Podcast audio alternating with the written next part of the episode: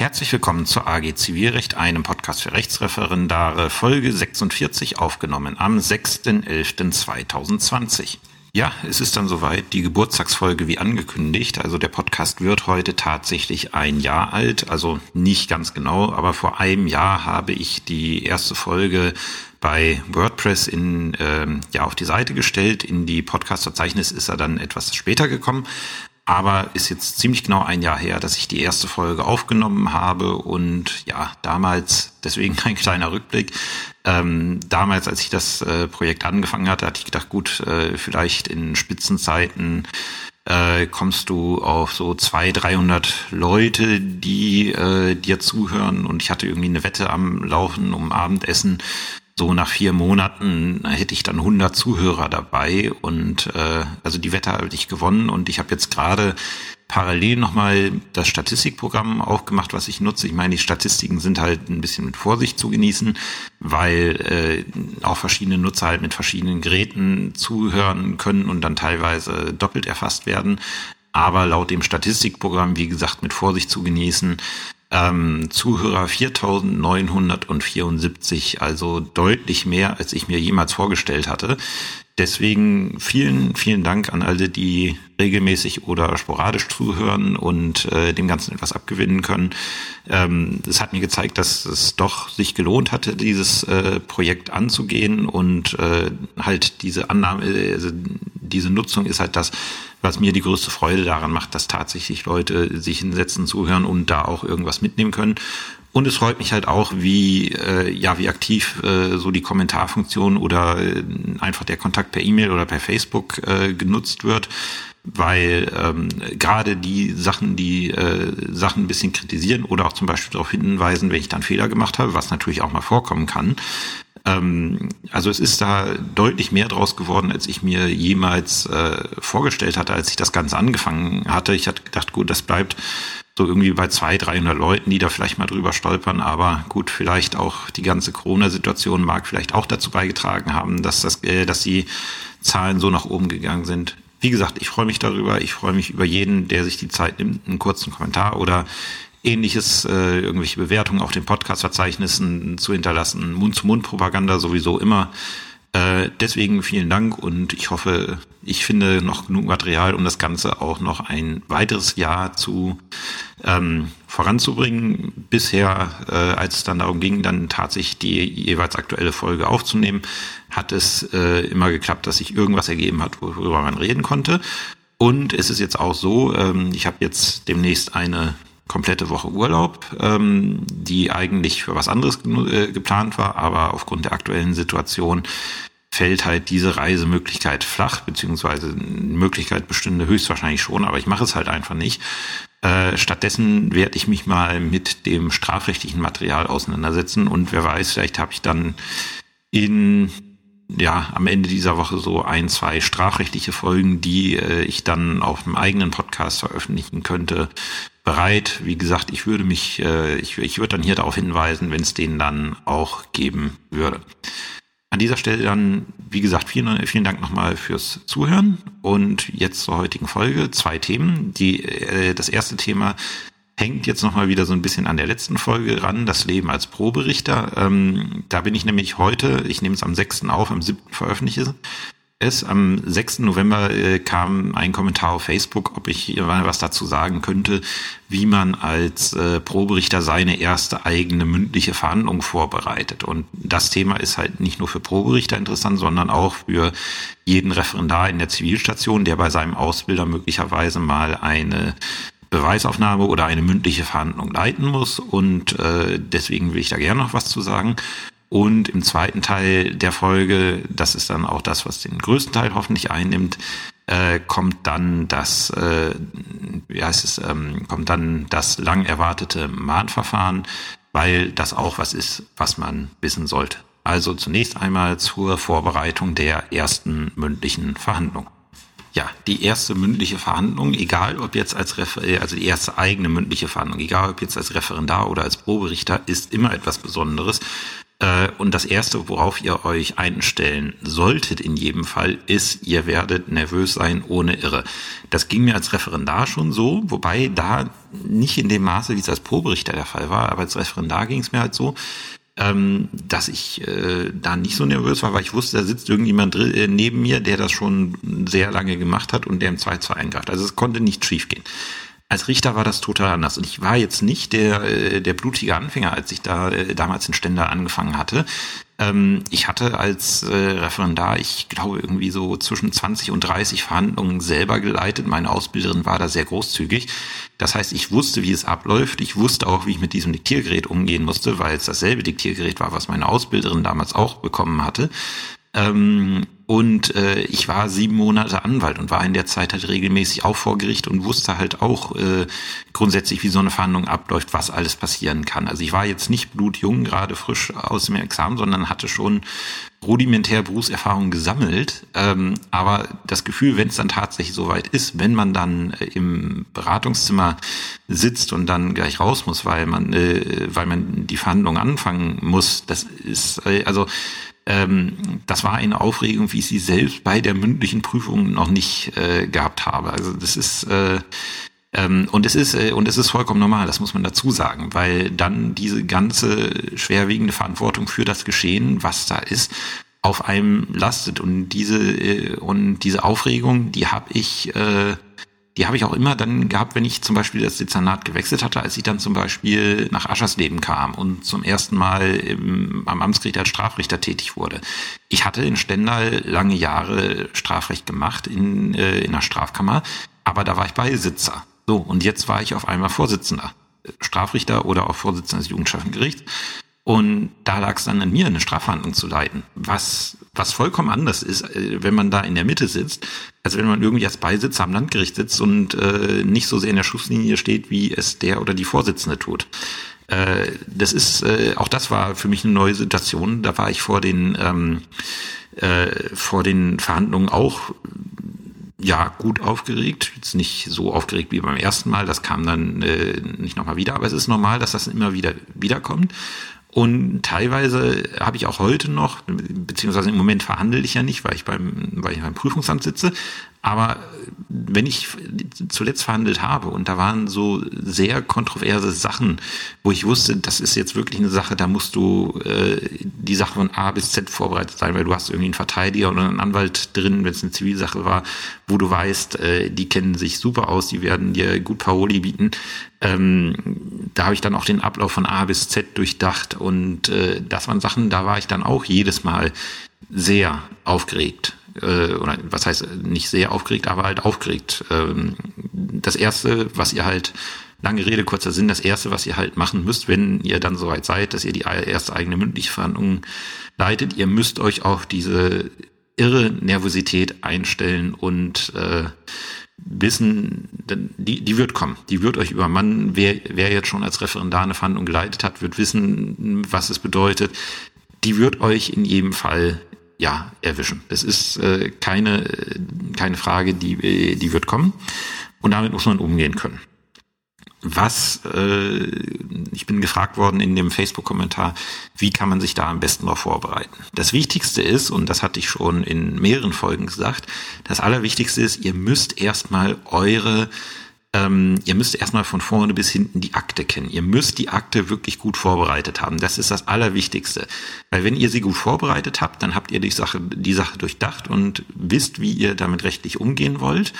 Ähm, und das gibt Sicherheit. Wenn ich die Sache durchdacht habe, wenn ich mir rechtliche Gedanken gemacht habe, wenn ich vielleicht auch Rechtsprechung äh, recherchiert habe zu den verschiedenen Themen, wenn ich einfach die Sache gut vorbereitet habe, dann kann ich mit einem ganz anderen Selbstbewusstsein in die Sache gehen.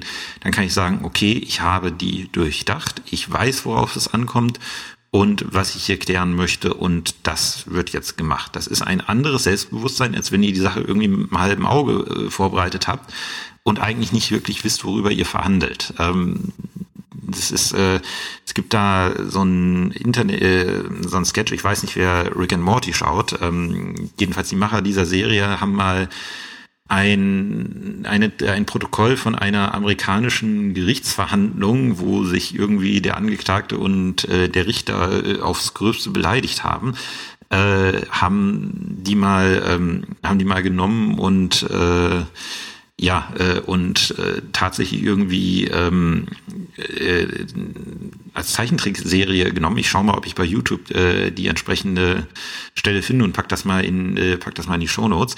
Äh, und da äh, konnte wenn man das Protokoll so liest oder so sieht, wie sie es umgesetzt haben, also es basiert wirklich auf einem Originalgerichtsprotokoll, man kann das auch, wenn man bei Google sucht, kann man das auch nachschauen. Äh, da kann man Zweifel daran kriegen, dass der Richter gerade wusste, dass er an der Stelle einen Mordfall verhandelt. Was schlecht ist. Das ist das Fazit, was ich aus der Geschichte ziehen möchte. Also wer auf den YouTube-Link klickt und äh, Rick and Morty jetzt nicht kennt, ähm, wie gesagt, das ist äh, sehr grafisch. Also ich, ich nehme an, hier ist jeder über 18, der zuhört, aber die Warnung vorweg, das ist äh, ja sehr ja blumige Sprache, die da verwendet wird. Deswegen ähm, nur das, äh, das zur Warnung, nicht, dass da irgendwelche Beschwerden kommen, was sich da reingestellt hat. Also ich, ich, ich sage ausdrücklich davor, es ist, äh, ist recht heftig, wie die da, wie die sich da angegangen sind. Aber wie gesagt, basiert auf einem Originalgerichtsprotokoll aus den USA. Ähm, da will ich nicht wissen, wie die Verhandlung tatsächlich gelaufen ist. Also wie gesagt, Vorbereitung ist wichtig. Ihr müsst wissen, worauf ihr ähm, wor wor worüber ihr verhandelt und wie ihr die Sache seht, weil das schuldet ihr den Parteien. Das ist der allerwichtigste Punkt. Jetzt, und darauf zielte die Frage, denke ich, mehr ab, ähm, was kann ich sonst noch machen, um mich vorzubereiten? Das sind zunächst mal solche rein technischen Sachen wie, ähm, ihr müsst lernen, mit dem Diktiergerät umzugehen. Weil es ist, äh, ja, die meisten von euch haben vorher noch nicht diktiert, viele von euch werden keine Verhandlung geleitet haben.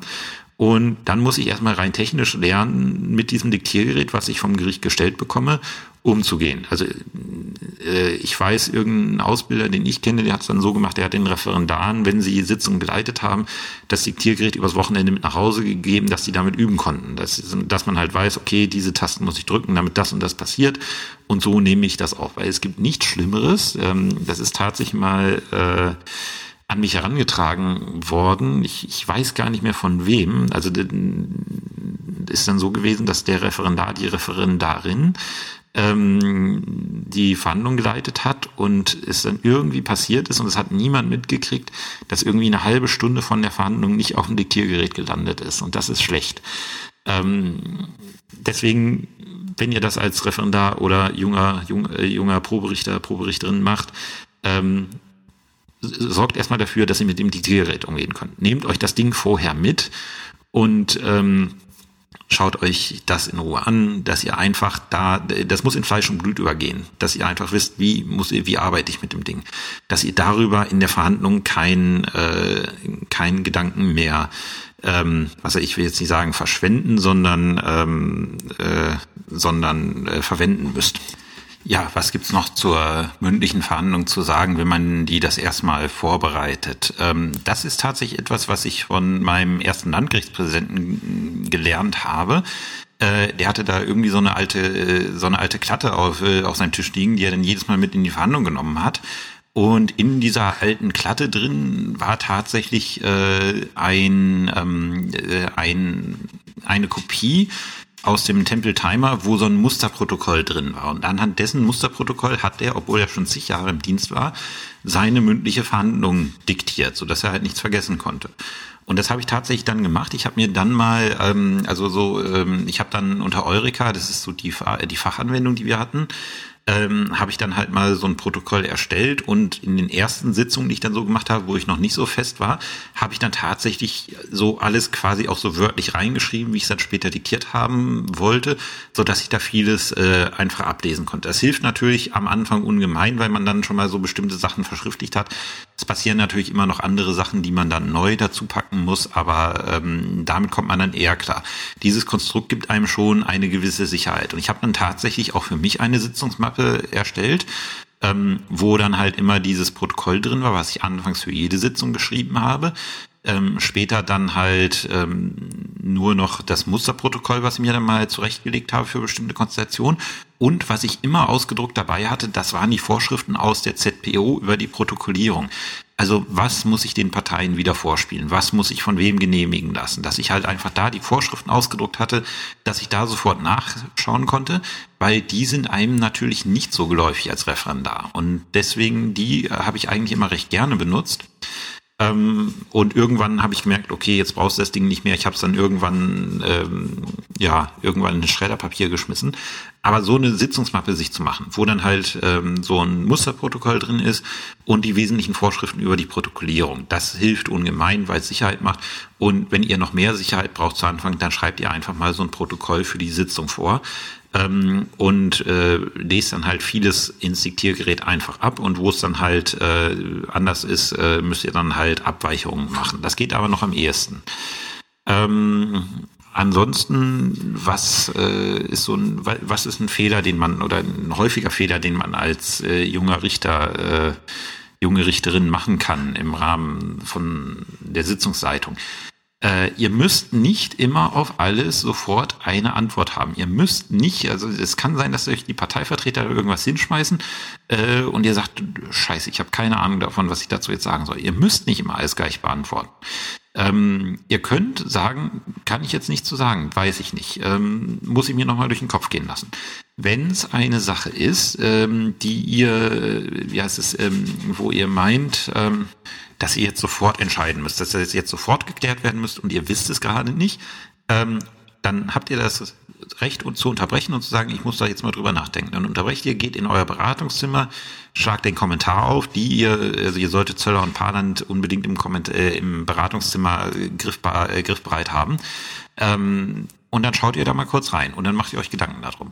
Was auch vollkommen in Ordnung ist, äh, habe ich auch schon öfters gemacht, aus der Sitzung rausgehen und mal mit einem Kollegen drüber sprechen, ähm, der mehr Erfahrung hat, weil der hat diese Situation schon möglicherweise gesehen. Ähm, ich habe jetzt zum Beispiel auch von äh, von einer Kollegin mal einen Anruf bekommen, die sagte, ich, du, ich sitze jetzt gerade in der Beratungspause, ich habe die und die Konstellation in einer strafrechtlichen oder Ordnungswidrigkeitssache, äh, kannst du mir mal helfen? Und ja, dann hat man halt per Telefon die ganze Sache äh, mal eben erörtert. Das sind alles Sachen, die sind vollkommen in Ordnung ähm, und das muss man dann nutzen. Lasst euch nicht von den Anwälten in irgendeine Enge treiben. Und ähm, das Wichtigste ist, ruhig bleiben. Ich habe mal auf einer Fortbildung die äh, Geschichte gehört, ich weiß nicht, ob sie wahr ist, aber ich erzähle sie jetzt mal ähm, von einem Kollegen, der da am Essenstisch neben mir saß, der sagte, er hatte einen Kollegen oder Kollegin, äh, die irgendwie, äh, der oder die irgendwie in ihrer ersten Zivilsitzung mit einem Anwalt, Anwältin so aneinander geraten ist, dass sie im Sitzungssaal in Tränen ausgebrochen ist und äh, äh, das hätte sie veranlasst oder ihn veranlasst, direkt danach äh, Entlassung zu beantragen. Ähm, es kann passieren, also ich hatte, ich, ich hatte tatsächlich noch nicht das Verlangen, in, äh, nach einer Sitzung loszuheulen, aber das kann passieren, dass solche Sachen emotional werden und dann auch äh, auf emotionaler Ebene ausgefochten werden. Ich bin auch schon mit ziemlicher Wut im Bauch aus Sitzungen rausgegangen oder äh, habe das auch in der Sitzung gemerkt, dass ich jetzt äh, ziemlich sauer werde. Ähm, wenn ihr merkt, euch passiert sowas, äh, dann sofort sagen, Schluss, äh, ich unterbreche jetzt ins Beratungszimmer gehen. In dem Beratungszimmer könnt ihr jeglicher Emotionen, die ihr führt, freien Lauf lassen, weil da ist außer euch niemand drin äh, und erstmal wieder äh, runterkommen. Und die Sitzung geht dann weiter, wenn ihr wieder reinkommt. Das sind so die Sachen, die ich euch empfehlen kann. Wie gesagt, mit der Nervosität werdet ihr zu kämpfen haben. Generell ruhig bleiben, gut vorbereiten, euch ein Konstrukt zurechtlegen, auf das ihr zurückgreifen könnt, dass ihr halt nicht alles aus dem Kopf macht. Und ihr werdet sehen, mit der Routine werdet ihr, wie gesagt, ich habe meine Mappe dann irgendwann entsorgt, weil es einfach in Fleisch und Blut übergegangen ist. Und das bleibt dann auch tatsächlich. Das ist das Schöne. Also ich habe ja dann, ähm, ich habe ja dann recht lange, was heißt recht lange? Also ich habe dann von 2016 bis 2019 habe ich dann keine Zivilsachen mehr gemacht und dann kam ich nach Magdeburg in meine Zivilkammer, musste wieder zivil machen. Ja, ähm, war kein Problem. Das ist dann wie Fahrradfahren, das verlernt man dann nicht. Bestimmte Sachen muss man sich wieder auffrischen, aber geht alles. Und das, was ich euch gerade erzählt habe, gilt natürlich genauso, wenn ihr jetzt im Referendariat äh, vor der Aufgabe steht, eure erste Verhandlung oder Beweisaufnahme zu, äh, zu leiten. Nur, dass ihr da halt den Vorteil habt, da sitzt noch jemand daneben der, äh, der verantwortlich ist und der eingreifen kann. Ihr habt nicht diese, diese lebende Verantwortung für die ganze Angelegenheit auf euren Schultern lassen, sondern ihr wisst, da ist jemand, der hat Ahnung von seinem Beruf und der kann mich korrigieren und wird mich korrigieren, wenn ich irgendwas falsch mache. Und äh, aber trotzdem legt euch ein Konstrukt zurecht, macht euch klar, was soll passieren, was muss passieren, wann muss was passieren ähm, und das Allerwichtigste, kennt euren Fall. Und wenn das alles zusammenkommt, dann kann eigentlich keine Sitzung so katastrophal laufen, dass ihr sie nicht in den Griff bekommt. So, damit sind wir dann nach einigen Wochen Wartezeit beim Mahnverfahren angekommen.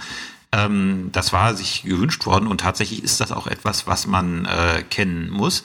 Äh, das Mahnverfahren selber ist jetzt nicht so sonderlich examensrelevant, äh, aber man muss es kennen, weil es erstens enorme praktische Relevanz hat, egal wo man arbeitet, als Richter oder als Anwalt, sobald man irgendwie mit Zivilrecht zu tun hat, muss man das Mahnverfahren kennen. Und ich habe jetzt neulich eine Klausur korrigiert, wo das Mahnverfahren jetzt nicht irgendwie juristisches Thema war, aber der ganze Fall tatsächlich auf eine Möglichkeit im Mahnverfahren abzielte, ähm, wo man merkte teilweise in der Bearbeitung, dass der Sachverhalt rein tatsächlich einfach nicht erfasst wurde, weil äh, der Kandidat, die Kandidatin das Mahnverfahren nicht kannte und nicht wusste, wie das abläuft. Ähm, und das war natürlich schlecht und deswegen äh, fand ich den Einwand sehr gut. Äh, Mahnverfahren ist natürlich etwas, was man kennen muss. Es ist nicht wirklich wahnsinnig kompliziert. Äh, tatsächlich wieder eine kleine Anekdote. Ähm, das äh, Mahnverfahren ist so meine erste Berührung mit der Justiz gewesen weil ich hatte mich damals, äh, also bei uns in Niedersachsen war es so, in der neunten Klasse auf dem Gymnasium musste man so ein Berufsorientierungspraktikum machen äh, und ich habe das beim Amtsgericht Delmenhorst gemacht und habe halt, ja, äh, war halt der erste Tag, man ist da natürlich sehr gespannt und denkt halt, äh, hat halt bestimmte Vorstellungen, ähm, wie, äh, wie das bei Gericht abläuft. Klammer auf, ich muss sagen, dass meine Vorstellungen damals durch die sehr populären Gerichtsshows etwas geprägt waren, Klammer zu. Ähm, und äh, dann kam man halt als Praktikant dahin und dachte, ja, jetzt wird man sicherlich was Interessantes sehen. Habe ich dann auch über, äh, überwiegend gesehen, aber den ersten Tag haben meine äh, Schulkameradin und ich dann bei der Wachtmeisterei verbracht und ich hatte dann den ersten Tag die Aufgabe, die eingehenden Mahnanträge zu stempeln und die Aktenzeichen da drauf zu stempeln. Also ein Aktenzeichen draufstempeln, Stempel umdrehen, nächstes Aktenzeichen draufstempeln. Das war so meine erste, äh, mein erster Kontakt mit, ja wirklich mein allererster Kontakt mit der Justiz, äh, dass ich an meinem ersten Praktikumstag da Aktenzeichen auf Mahnanträge gestempelt habe. Und das ist mir irgendwie im Gedächtnis geblieben. Ich habe jetzt auch heute beim Aufräumen tatsächlich die äh, Praktikumsakte gefunden, die ich damals bekommen habe vom, äh, vom Amtsgericht, wo dann halt auch ein Flyer für das Mahnverfahren drin lag. Deswegen kann ich gerne was über das Mahnverfahren erzählen. Und es ist tatsächlich so, ähm, das Amtsgericht Aschersleben ist ja zentrales Mahngericht für mehrere Bundesländer. Ähm, deswegen, also nicht, dass ich damit groß was zu tun gehabt hätte als, äh, als Strafrichter, aber ich habe halt mal das zentrale Mahngericht, was nicht bei uns in Aschersleben direkt ist, sondern in der Zeigstelle in Stassfurt, ähm, habe ich mal von innen gesehen. Und das ist äh, eine Art äh, des Gerichtsbetriebes, die man, also es ist, es, ist merklich anders. Äh, nicht in dem Sinne so viele Akten, sondern eher viele Scanner. Warum, kommen wir gleich mal dazu. Ähm, was ist das Mahnverfahren? Überwiegend auch im Podcast habe ich immer von der äh, von der Eingangsform Klage gesprochen. Also wie kommt eine wie kommt eine Sache ans Zivilgericht? Im Regelfall der Anwalt schreibt eine Klage. Alternativ gibt es halt dieses Mahnverfahren. Das hat der Gesetzgeber mal eingeführt und das finde ich wirklich ein gutes Verfahren, ähm, weil er gesagt hat, wir wollen für bestimmt, also wir wollen die Möglichkeit schaffen, für einen Gläubiger einen Vollstreckungsstil zu schaffen, wenn die Sache unstreitig ist, auf einem sehr schnellen und unkomplizierten Wege. Und das ist das Mahnverfahren. Und wenn das Ganze nicht klappt, weil die Sache halt streitig ist, dann soll direkt aus diesem Verfahren soll in das streitige Verfahren übergegangen werden. Und das hat man im Mahnverfahren gemacht. Das ist in den Paragraphen 688 fortfolgende ZPO geregelt. Paragraph 688 ZPO regelt erstmal, wann kann ich überhaupt das Mahnverfahren in Anspruch nehmen. Ähm, 688 Absatz 1 wegen eines Anspruchs, der die Zahlung einer bestimmten Geldsumme in Euro zum Gegenstand hat, ist das Mahnverfahren zulässig. Bedeutet, ich brauche eine Geldforderung was wiederum bedeutet Herausgabeforderungen, äh, Zustimmungssachen und so weiter. Kann ich alles nicht im Mahnverfahren geltend machen. Mein Klageantrag muss tatsächlich lauten, äh, den Beklagten zu verurteilen, 7000 Euro zu zahlen oder was auch immer, wenn ich halt eine Geldforderung habe. Ähm, ich kann natürlich auch erstmal eine Geldforderung geltend machen und wenn es dann streitig wird, kann ich die Klage immer noch um andere Sachen ähm, erweitern. Sobald es dann beim Streitgericht ist, gelten dann die allgemeinen Vorschriften. Da kann ich dann halt was dazu packen, was vorher im Mahnverfahren nicht gegangen wäre. Das geht. 688 Absatz 2 ZBO ähm, regelt halt bestimmte äh, Sachen, die nicht im Mahnverfahren geltend gemacht werden können. 688 Absatz 2 Satz 1 bestimmte Verträge können, äh, Darlehensverträge können nicht im Mahnverfahren geltend gemacht werden, wenn der Jahreszinssatz äh, einen bestimmten Prozentsatz über, übersteigt. Und ähm, die Geltendmachung des Anspruchs ist ausgeschlossen, wenn er von einer noch nicht erbrachten Gegenleistung abhängig ist. Das ist das Feld im Mahnantrag, äh, werdet ihr sehen, ähm, oftmals in den Akten, da steht drin, der Antragsteller hat erklärt, dass äh, der Anspruch von einer Gegenleistung abhängig ist, die aber erbracht wurde. Diese Erklärung muss man dann abgeben, weil wenn man sie nicht abgibt, dann bedeutet das, man hat eine noch nicht erbrachte Gegenleistung hier und das wäre dann unzulässig. Und ähm, öffentliche Bekanntgabe des Mahnverfahrens ist, äh, des Mahnbescheides äh, ist auch unzulässig. Ähm, wie gesagt, wir haben eine eigene Zuständigkeitsvorschrift für das Mahnverfahren. Zuständig sind die Amtsgerichte, ergibt sich aus 689 ZBO. Und es gibt eine Verordnungsermächtigung für die, äh, für die Landesregierung, ähm, für mehrere Bezirke ein zentrales Mahngericht äh, einzurichten. Und ähm, in Satz 4, das ist das, was uns in Aschersleben trifft, äh, 689 Absatz 3 Satz 4 ZBO, mehrere Länder können die Zuständigkeiten eines Amtsgerichts über Landesgrenzen hinaus vereinbaren. Und jetzt muss ich nochmal schauen, wofür wir in Aschersleben immer zuständig waren.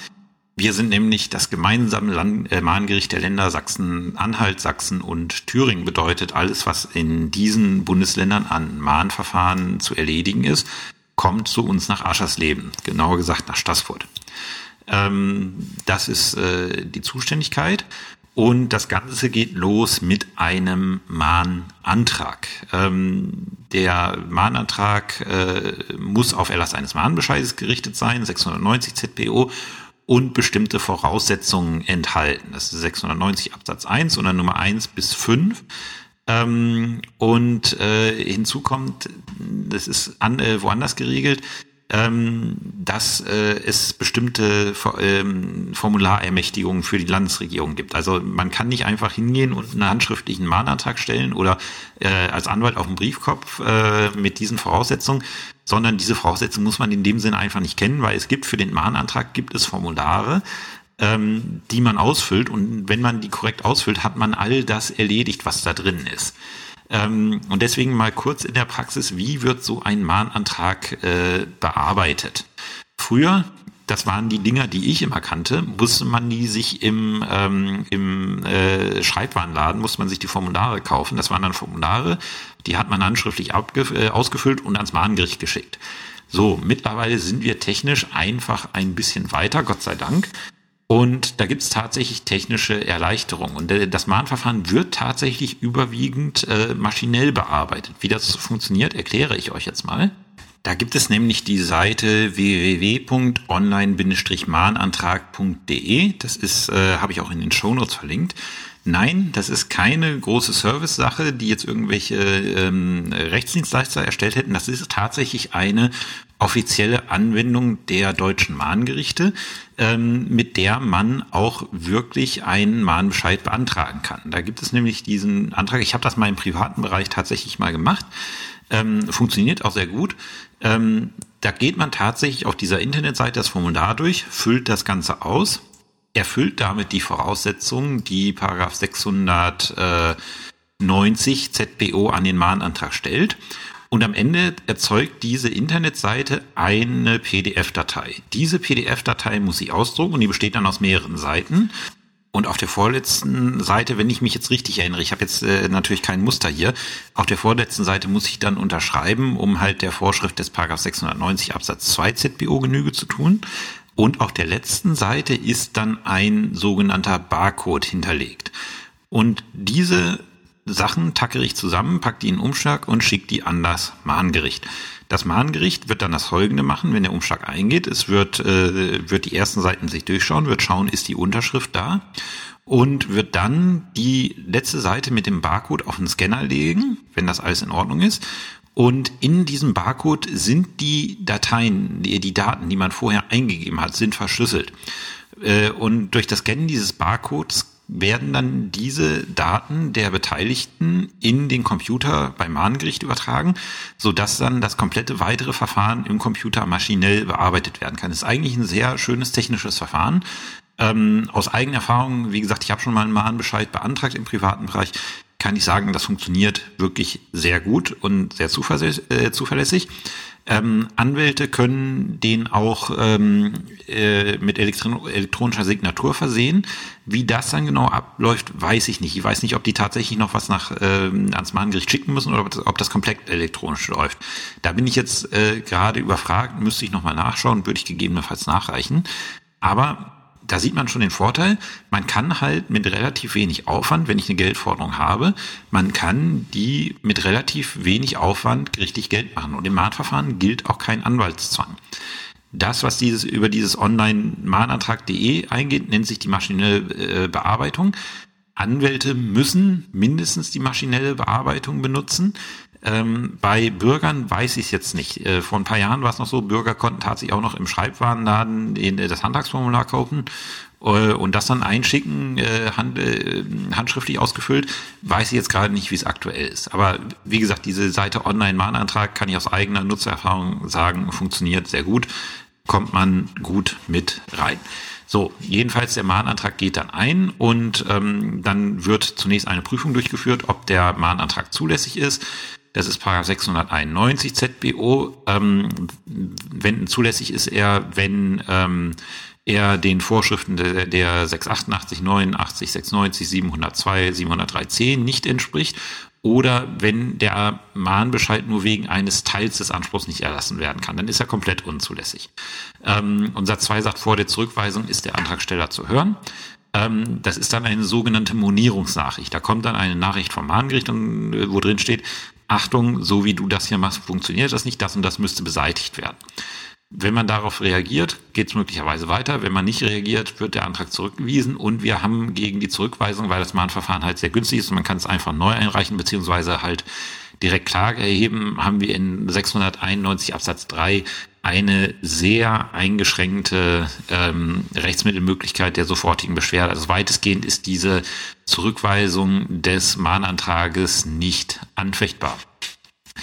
Ähm, wenn dann alles in Ordnung ist, wird äh, das äh, wird das äh, wird das Mahngericht dann einen Mahnbescheid erlassen. Bevor ich zu dem komme, noch ein Wort äh, zur Vorschrift des äh, Paragraphen 690 Absatz 1 Nummer 5 äh, ZPO, die Bezeichnung des Streitgerichts. Ähm, da kann ich als Antragsteller jedes Gericht be äh, bezeichnen, was für die, Sache, äh, für die Sache zuständig ist. Also da muss ich mir klar werden, okay, wenn der, wenn meine Gegenseite den Mahnbescheid nicht schluckt äh, und die Sache streitig verhandelt werden muss, vor welchem Gericht möchte ich die bitte verhandelt haben? Ähm, ich kann da jedes Gericht angeben, wo ein äh, Gerichtsstand eröffnet ist. Das ist, ähm, das ist halt meine Wahl, die ich dann als Kläger habe. Ich kann unter mehreren Gerichtsständen wählen. Und das muss ich halt im Mahnantrag dann machen und muss sagen, wo die Sache dann hingehen soll. Ähm, wie gesagt, das äh, Mahngericht wird dann einen Mahnbescheid erlassen, der enthält die Angaben, die in 692 ZPO geregelt sind und im Regelfall auch ein vorbereitetes Formular für den Widerspruch. Der Mahn, äh, der Mahnamt, äh, Mahnbescheid selber ist, glaube ich, ein DIN A3-Papier, was einmal in der Mitte gefaltet ist, wo halt drin steht, was ist die Hauptforderung, was sind Kosten, was sind Zinsen, was sind Verfahrenskosten und so weiter. Ähm, dann der Hinweis, dass das äh, Mahngericht den Anspruch nicht geprüft hat. Und das ist das Allerwichtigste, ähm, weswegen leider auch das Mahnverfahren immer mal ähm, von Kriminellen äh, genutzt werden kann. Ähm, es ist nämlich so, dieses, äh, das Mahngericht prüft nicht, ob der Anspruch steht. Da kommt jemand zum Mahngericht hin und sagt, ich habe einen Anspruch. Ähm, und das Gericht sagt, okay, schauen äh, machen wir fertig, äh, schicken es zu. Und mehr macht das Gericht nicht. Das Gericht nicht, prüft nicht in der Sache, ob der Anspruch äh, betrifft. Man kann da also, man kann also die grotesken Forderungen aufstellen. Ähm, es ist mal hier in Sachsen-Anhalt vorgekommen. Ich schaue mal, dass ich die Presseartikel verlinke. Ich habe da, glaube ich, auch schon mal im Podcast von gesprochen. Ähm, es ist mal hier in Sachsen-Anhalt vorgekommen, dass irgendjemand äh, über diese Seite onlinemahnantrag.de ähm, sich als Deutsche Telekom ausgegeben hat und irgendwie gegen einen äh, Verbraucher äh, eine Forderung in Millionenhöhe geltend gemacht hat im, Mahn, äh, im Mahnbescheidswege. Äh, geht. Äh, ist natürlich hochgradig illegal, kriminell, aber auch daraus kann, äh, kann Vollstreckungstitel entstehen, wenn ich darauf nicht reagiere. Das heißt, auch Schreiben vom Mahngericht, wo ein Mahnbescheid drin ist, muss ich immer reagieren, wenn ich meine als Antragsgegner, dass dieser Anspruch nicht berechtigt ist. Und deswegen schreiben wir explizit in das ähm, in den Mahnbescheid rein, das Gericht hat das Bestehen des Anspruches nicht geprüft. Ähm, und wie gesagt, dann gibt's auch noch gleich das äh, Formular, mit dem man dann Widerspruch einlegen kann. Ähm, und gleichzeitig wird mitgeteilt, an welches Gericht das Ganze denn geht, wenn äh, die Sache, ähm, ja, wenn Widerspruch eingelegt wird. Der Mahnbescheid wird dann zugestellt, 693 ZBO, und gleichzeitig wird der Antragsteller von der Zustellung des Mahnbescheids in Kenntnis gesetzt, weil, wenn kein Widerspruch kommt, kann man zwei Wochen nach Zustellung den Antrag auf Erlass eines Vollstreckungsbescheides stellen und deswegen muss man wissen, wann es zugestellt worden ist. So. Ähm, gegen den Mahnbescheid oder gegen einen Teil des Anspruchs, der da drin steht, kann ich dann als Antragsgegner Widerspruch erheben. Das muss ich innerhalb von zwei Wochen machen und zwar, also grundsätzlich innerhalb von zwei Wochen ab Zustellung. Ähm, geht aber auch so lange, wie der Erlass des Vollstreckungsbescheides nicht verfügt ist. Und äh, sollte der Vollstreckungsbescheid doch schon ein äh, da sein und der verspätete Widerspruch äh, eingehen, wird dieser Widerspruch dann halt als Einspruch behandelt sagt 694 Absatz 2 ZPO. Ähm, was passiert, wenn Widerspruch rechtzeitig eingeht? Dann wird natürlich der Antragsteller davon nach 695 ZPO in Kenntnis gesetzt. Ähm, ist logisch. Der muss ja wissen, okay, mein Gegner ist damit nicht einverstanden. Ähm, wie geht es dann weiter? Dann muss der Antragsteller die Durchführung des Streitverfahrens beantragen, 696 ZPO. Ähm, und äh, er muss äh, er muss dann auch gleichzeitig ähm, äh, er muss dann auch gleichzeitig äh, die Kosten oder das weiß ich jetzt nicht, machen wir das mal mit den Kosten, äh, stellen wir das mal mit den Kosten zurück. Ähm, er muss auf jeden Fall beantragen, das Verfahren an das Streitgericht abzugeben. Äh, alternativ ist es angesehen worden, das weiß ich in jedem Fall, dass die Kosten, dass der Kostenvorschuss, die drei Gerichtsgebühren eingezahlt wird. Das ist teilweise auch schon als konkludenter Abgabeantrag äh, angesehen worden. Und wenn dieser Antrag äh, gestellt wird, dann gibt das Mahngericht an das Gericht ab, an das im Mahnantrag bezeichnet ist. Was passiert jetzt, wenn ich äh, als Antragsteller feststelle, dass ich eigentlich ein anderes Gericht möchte, weil das Gericht, was ich im Mahnantrag angegeben habe, nicht zuständig ist? Habe ich gewisser Hinsicht Pech gehabt. Das, äh, das Mahngericht gibt an das Gericht ab, was im Mahnbescheid, äh, im Mahnantrag steht. Es sei denn, die Parteien beantragen übereinstimmt die Abgabe an ein anderes Gericht. Ähm, das ist geregelt in Paragraph 696 Absatz 1 Satz 1 ZPO. Ähm, und was macht das Mahngericht im Regelfall? Es erstellt dann einen sogenannten Aktenauszug. Den müssten eigentlich alle von euch schon kennen. Ähm, das ist quasi ein Ausdruck, was im Mahnverfahren passiert ist. Da steht, äh, da sind die Angaben vom, äh, vom Mahnantrag drin, da ist der Mahnbescheid drin und eine Verfahrenshistorie. Wann ist was zugestellt worden? Äh, eventuell eingegangene Schriftsätze wie Widerspruchsformular oder sowas sind da drin und die werden an das äh, Streitgericht geschickt und mit Eingang der Akte ähm, gilt der Antrag, äh, gilt dann der Rechtsstreit als dort anhängig.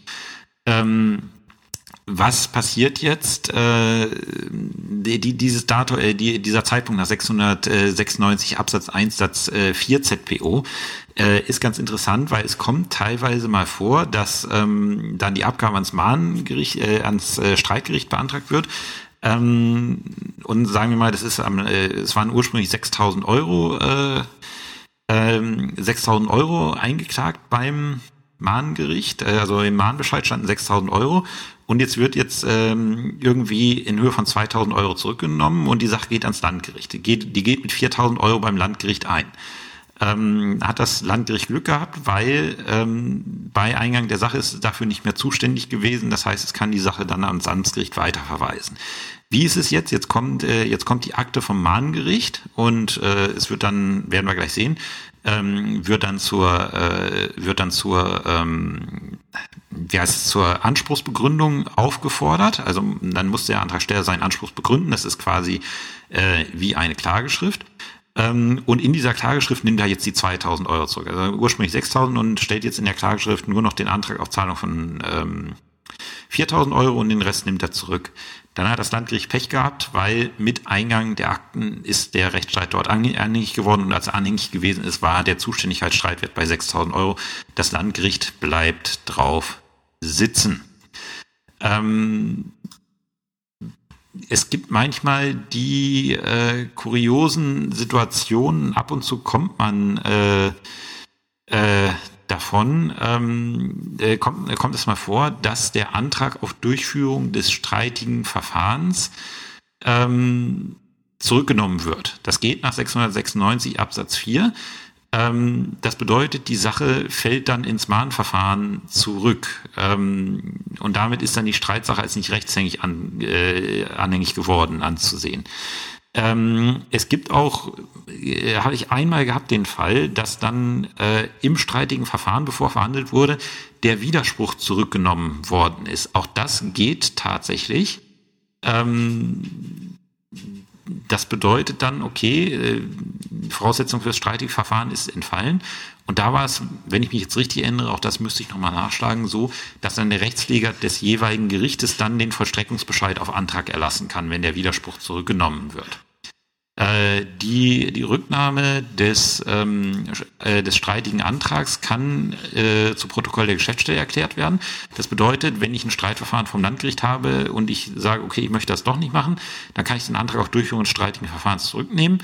Und das kann ich beim Landgericht auch ohne Anwalt machen. Also ich kann quasi äh, eine Forderung, die beim Landgericht einzuklagen wäre, als Naturalpartei im Mahnverfahren geltend machen, weil im Mahnverfahren gibt es keinen Anwaltszwang. Ähm, und dann, wenn die Sache dann ins Landgericht gegangen ist, kann ich immer noch sagen, okay, nee, möchte ich nicht, ich nehme den Antrag auf äh, Durchführung des streitigen Verfahrens zurück. Kann ich alles ohne Anwalt machen. So, mit Eingang der Akten beim Streitgericht wird dann die Geschäftsstelle, nicht der Richter aktiv, 697 Absatz 1 ZBO, und wird dann den Antragsteller zur, ähm, zur Begründung des Anspruchs binnen zwei Wochen in einer der Klageschrift entsprechenden Form ähm, auffordern, den so zu begründen. Das ist so, ist die sogenannte Anspruchsbegründung. Das ist quasi eine Klage, nur dass da drüber steht Anspruchsbegründung und nicht Klage. Ähm, das macht die Geschäftsstelle. So, oftmals habe ich als Richter gesehen, äh, äh, dass dann gesagt wurde, ja, die zwei Wochen reichen nicht, da kriege ich dann Fristverlängerungsantrag äh, auf den Tisch. Bitte wenn ihr später als Anwalt, Anwältin arbeitet, spart euch diesen Antrag. Dieser Antrag ist nicht notwendig beim, Mahn, äh, beim Mahnbescheid. Weil was macht das Gericht, wenn die Anspruchsbegründung nicht eingeht? Gar nichts. Es wird die Akte dann auf sechs Monatsfrist legen und nach sechs Monaten wird es die Akte wegen Nichtbetriebs nach Aktenordnung weglegen. Das bedeutet, wenn ihr innerhalb von den zwei Wochen die Klageschrift nicht fertig kriegt oder die Anspruchsbegründung, um es genau zu sagen, ihr kriegt es nicht fertig, äh, dann ähm, ja, dann wird das Gericht einfach sagen, ja gut, sechs Monate danach weglegen. Es passiert überhaupt nicht. Es können auch keine Präklusionsvorschriften äh, eintreten. Das Einzige, was euch passieren kann, ist, wenn der Mahnbescheid irgendwie ähm, äh, verjährungshemmende Wirkung entfalten sollte, dass die euch natürlich, wenn ihr es nicht weiter betreibt, irgendwann wegfällt. Deswegen, das ist das Einzige, was man auf dem Schirm haben muss. Aber ansonsten entstehen keine Nachteile, wenn man diese zwei Wochen Frist nicht einhält. Ähm, tatsächlich war es dann auch immer so, äh, wenn, wenn dann diese zwei Wochen nicht eingehalten worden sind, dann habe ich die Akte bekommen mit der Verfügung von der Geschäftsstelle. Ähm, Verfügung erstens keine Anspruchsbegründung eingegangen, zweitens Herrn Einzelrichter mit der Bitte um Kenntnisnahme, äh, drittens wieder Vorlage sechs Monate. Das ist das Einzige, was dann passiert ist. Und wenn es dann später kommt, dann kriege ich die Akte vorgelegt und dann mache ich das. Und 697 Absatz 2 ZPO nach Eingang der Anspruchsbegründung ist wie nach Eingang einer Klage zu verfahren. Das heißt, die ist zuzustellen. Ähm, ich muss, äh, ich muss, ähm, wie heißt es, ich, ich muss äh, entscheiden, mache ich früh einen ersten Termin, schriftliches Vorverfahren.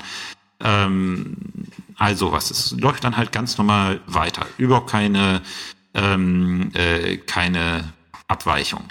Ähm, was ist, wenn die Anspruchsbegründung nicht rechtzeitig eingeht? Dann äh, kann es allerdings passieren, 697 Absatz 3 ZPO ist aber äußerst selten, wenn der Gegner dann äh, einen Antrag auf Terminsbestimmung äh, stellt, dann wird ein Termin bestimmt. Und spätestens dann müsst ihr reagieren, weil dann möglicherweise ähm, äh, weil dann möglicherweise Präkautionssvorschriften äh, äh, Vorschriften eingreifen. Aber warum sollte jemand das tun? Der sagt, ein, ein, ein Anspruch besteht nicht äh, und die andere Seite macht irgendwie keine, Anhal äh, keine Anstalten, den dann gerichtlich auch zu begründen. Warum sollte ich dann selber einen Termin zur mündlichen Verhandlung beantragen? Äh, das ist ein bisschen widersinnig, ähm, kann aber theoretisch vorkommen und äh, das Regel 697 Absatz 3 ZPO. 697 Absatz 4 haben wir dann auch den, äh, die Rücknahme des Widerspruchs geregelt. Äh, und auch hier gilt, die kann als, ähm, äh, die kann zu Protokoll der Geschäftsstelle erklärt werden. Also auch hier kann ich dann quasi vom Landgericht ohne Anwalt auftreten. Und wie gesagt, das äh, Verfahren nimmt dann nochmal seinen Gang, wie ihr das aus jeder ZBO-Geschichte kennt. Ähm, wie sehe ich, ob ein Verfahren übers Mahnverfahren bei Gericht anhängig geworden ist? Da muss ich, zumindest bei uns, in, bei uns in Sachsen-Anhalt ist es so, da muss ich vorne in die Akte schauen, quasi vor der eigentlichen Streitakte ist dann die Akte vom Mahngericht vorgeheftet und da kann ich dann auch bestimmte Zustelldaten mir ansehen. So, was passiert, wenn jetzt kein Widerspruch äh, eingeht. Das ist geregelt in 699 ZPO.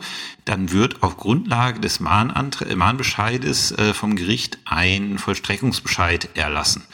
Ähm, und ganz logisch, 699 Absatz 1 Satz 2 sagt der Antrag auf Erlass eines Vollstreckungsbescheides kann nicht vor Ablauf der Widerspruchfrist äh, gestellt werden und man muss sich dann halt äh, äh, darüber erklären, welche Zahlungen sind in der Zwischenzeit geleistet worden. Ist ganz logisch, weil durch den Vollstreckungsbescheid schaffe ich einen Vollstreckungstitel und ich darf natürlich als Antragsteller nichts titulieren, was ähm, ja äh, wie heißt es, ich darf nichts titulieren als Antragsteller, ähm, was nicht besteht und deswegen muss ich diese Erklärung abgeben.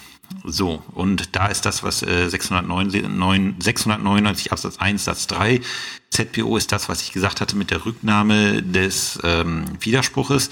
Ist der Rechtsstreit bereits an ein anderes Gericht abgegeben, so erlässt dieses den Vollstreckungsbescheid. Und da gibt es eine Zuständigkeit des Rechtspflegers, sodass man als Richter keinen Vollstreckungsbescheid erlassen muss. Ähm, und dieser Vollstreckungsbescheid wird dann zugestellt und die Vorschrift kennt ihr alle, beziehungsweise solltet ihr alle kennen. Paragraph 700 Absatz 1, der Vollstreckungsbescheid steht einem für vorläufig vollstreckbar erklärten Versäumnisurteil gleich.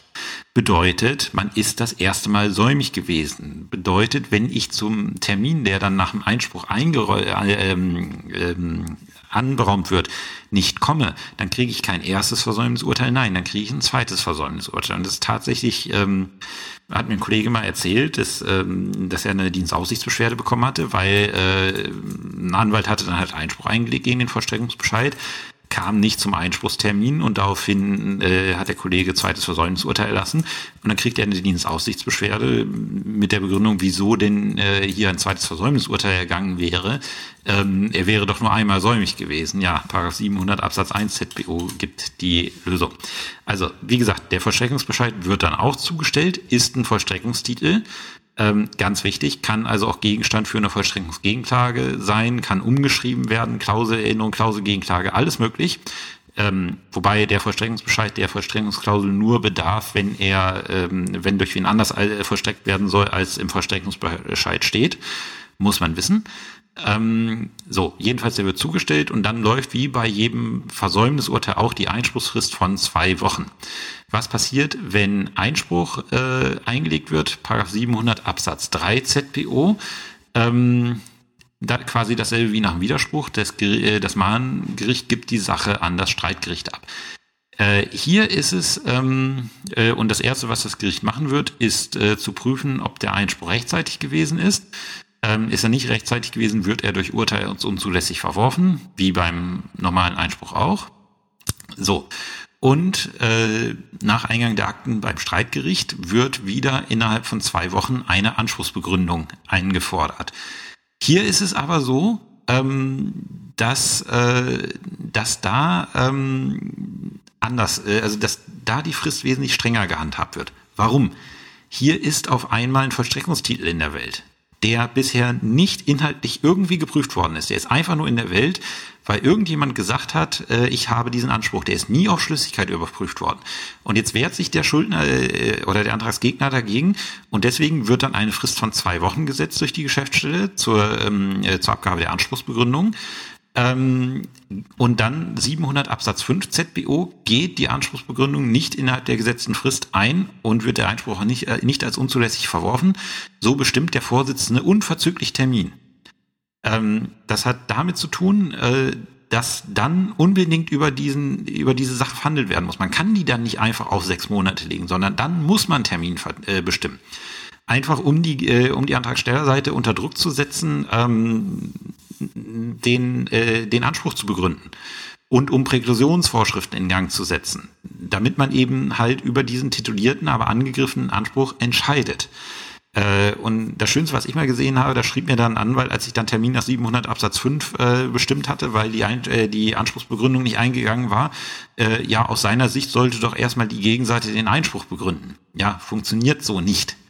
Äh, funktioniert beim Versäumnisurteil so, aber beim Vollstreckungsbescheid funktioniert es nicht, weil es gibt nichts, was zu begründen ist, weil der begründete Anspruch überhaupt noch nicht da ist. Ähm, eine kleine Besonderheit. Äh, nach Einspruch, also ich kriege da einen Einspruch und dann ähm, muss ich natürlich äh, muss ich natürlich ein, ähm, wieder eine Eingangsverfügung machen.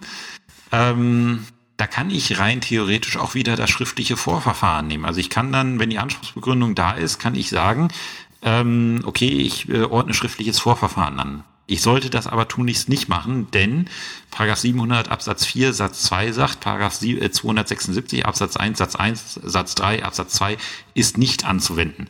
Was bedeutet das, wenn ich schriftliches Verfahren, äh, Vorverfahren anordne, darf ich kein Versäumnisurteil erlassen. Selbst wenn der dann, äh, also ich, ich äh, kann ihn zwar, äh, ich kann ihn zwar auffordern, eine Verteidigungsanzeige abzugeben, aber wenn er das dann versäumt, darf ich kein Versäumnisurteil gegen ihn erlassen. Warum nicht? Wir haben Vollstreckungstitel in der Welt und über die Einwendung gegen diesen Vollstreckungstitel soll mündlich verhandelt werden. Das soll nicht rein schriftlich geschehen. Das bedeutet, das schriftliche Vorverfahren ist an der Stelle wertlos.